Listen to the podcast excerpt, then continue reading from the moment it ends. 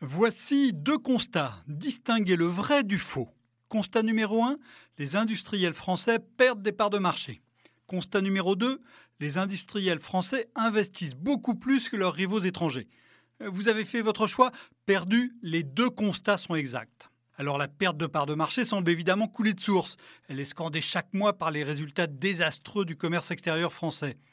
L'effort d'investissement français, lui, il est beaucoup moins évident dans un pays où l'appel à l'investissement est devenu une rengaine du débat économique. Et pourtant, et pourtant l'industrie française consacre 26% des richesses qu'elle engendre, hein, c'est-à-dire sa valeur ajoutée, aux dépenses de préparation de l'avenir, contre 20% pour l'Espagne, 19% pour l'Allemagne, 18% pour le Royaume-Uni. Et ce surinvestissement déborde le seul secteur manufacturier puisqu'il se retrouve à l'échelon du pays. Deux organismes de réflexion, la Fabrique de l'Industrie et France Stratégie, ont eu la bonne idée d'explorer ce paradoxe français d'un investissement massif et de perte de marché. En mobilisant de nombreuses sources, leurs experts dressent un portrait méconnu du tissu économique national. L'industrie française donc investit davantage que ses rivales de la plupart des pays avancés. Néanmoins, elle dépense sensiblement moins pour les achats de machines et d'équipements. Pour les ordinateurs et autres produits des technologies de l'information et de la communication, les budgets sont du même ordre. En revanche, les industriels français consacrent beaucoup plus d'argent aux logiciels, aux bases de données et dans une moindre mesure à la recherche-développement et au marketing. Il faudra bien sûr affiner cette image. Malgré les efforts d'harmonisation, les statistiques peuvent refléter des arbitrages différents d'un pays à l'autre. Et puis des dispositifs fiscaux comme le crédit d'impôt recherche peuvent aussi tordre la répartition.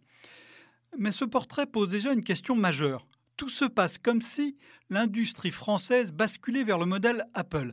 Elle conçoit au pays et fabrique ailleurs. La firme américaine indique d'ailleurs sur ses produits Design in California, puis Made in China.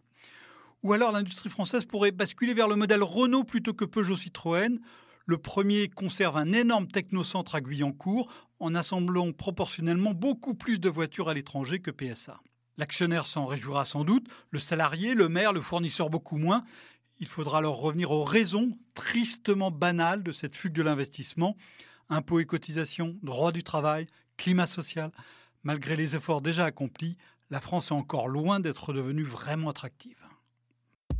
Retrouvez tous les podcasts des échos sur votre application de podcast préférée ou sur leséchos.fr.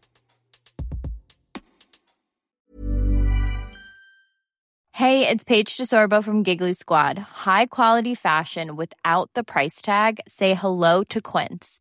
I'm snagging high-end essentials like cozy cashmere sweaters, sleek leather jackets, fine jewelry, and so much more. With Quince being 50 to 80% less than similar brands and they partner with factories that prioritize safe ethical and responsible manufacturing i love that luxury quality within reach. Go to quince.com slash style to get free shipping and 365 day returns on your next order.